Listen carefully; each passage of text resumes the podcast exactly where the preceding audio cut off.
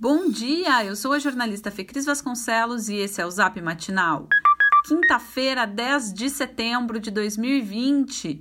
A chuva não veio ontem, mas a previsão é de que ela chegue hoje e fique pelo menos até o final da manhã na região metropolitana. Depois, tempo meio cinza, mas firme. Em Porto Alegre, mínima de 14 e máxima de 21 graus. A inflação em Porto Alegre e região metropolitana é a menor do país, destaca a colunista de GZH, Giane Guerra.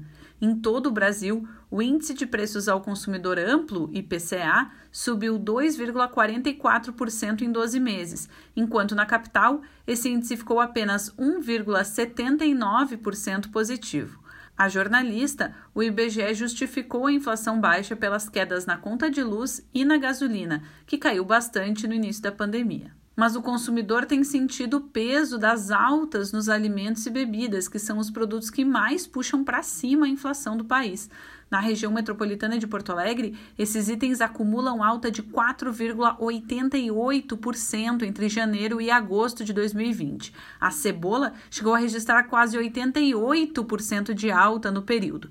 Já o nosso feijão de cada dia subiu 26,3%. Especialistas atribuem os aumentos à maior demanda por itens básicos na pandemia e também a desvalorização do real, que torna mais atrativo exportar os alimentos alimentos do que vender internamente. Só na virada do ano, com a safra de verão, é que os preços devem começar a se normalizar. Depois do Hospital São Lucas da PUC, outros dois hospitais de Porto Alegre começarão a testar vacinas contra o coronavírus.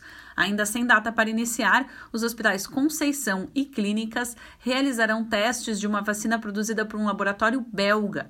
Segundo o chefe do Serviço de Infectologia do Conceição, Breno Santos, os testes serão aplicados em até 2 mil voluntários maiores de 18 anos. A idade, aliás, é o único requisito exigido pelo hospital para os voluntários. Assim como clínicas, o Conceição aguarda a liberação dos seus respectivos comitês de ética para começar o processo.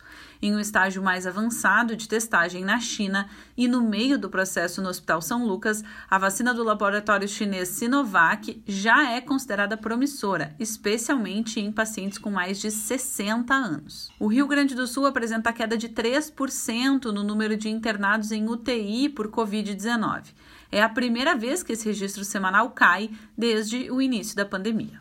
Uma semana antes de começar a trancar a pauta da Assembleia Legislativa, a reforma tributária proposta pelo governo do estado encontra uma forte oposição.